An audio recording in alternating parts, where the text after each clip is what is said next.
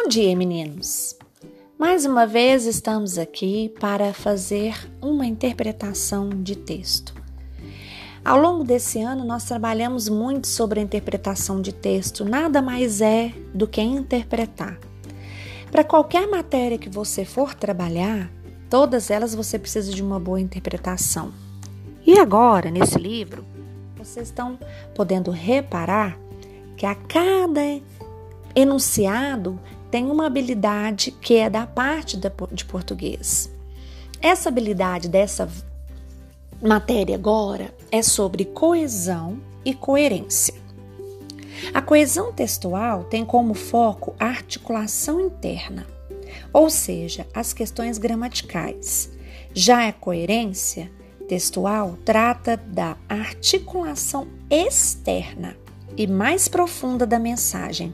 Interna é da parte inter, do, do contexto e externa é daquilo que se traz para criar o texto. Vamos lá entender um pouquinho mais o mecanismo de cada uma delas. Coesão é um mecanismo relacionado com elementos que asseguram a ligação entre a palavra e a frase, de modo a interligar as diferentes partes de um texto.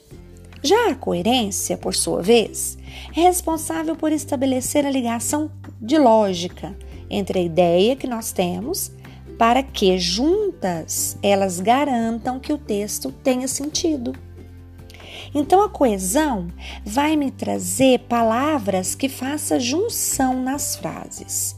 Já a coerência, ela vai me trazer ideias que se juntam juntamente com essas palavras para garantir que o texto tenha sentido, que não perde todo o significado.